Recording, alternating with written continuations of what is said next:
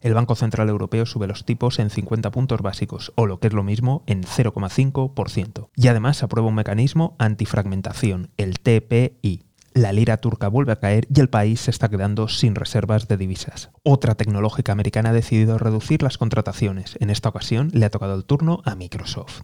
Chile anuncia un programa para defender su divisa por valor de 25.000 millones de dólares. Nuevo presidente en Sri Lanka. En esta ocasión, el anterior primer ministro, Ranil, asume la presidencia del país, tras la huida y posterior renuncia de Rayapaksa.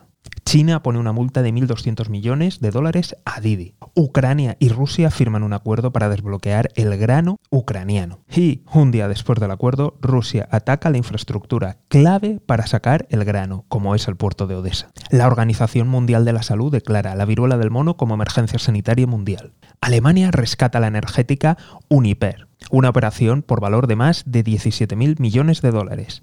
Ahora Alemania tiene el 30% de la compañía. El Partido Comunista Chino instala a unidades del partido en las principales empresas extranjeras. En esta ocasión le ha tocado al banco HSBC. Nuevo paquete de ayuda militar a Ucrania. En esta ocasión por valor de 270 millones de dólares. Hablamos de municiones, artillería y lanzacohetes. China manda a los tanques contra las personas que están protestando en Hanan. Amazon demanda a los usuarios que hacen falsas reseñas. Previsiones de la Unión Europea en caso de un corte total del gas por parte de Rusia. Menos 6% de crecimiento para Italia, Hungría y República Checa. Menos 3% de crecimiento para Alemania y Austria. Y menos 1% de crecimiento para España. Finlandia habla abiertamente de racionar el gas en invierno, incluso en las casas. Primera alerta roja de calor en la historia del Reino Unido temperaturas de más de 40 grados. Zelensky aparta a dos asesores claves por las infiltraciones rusas en sus ministerios.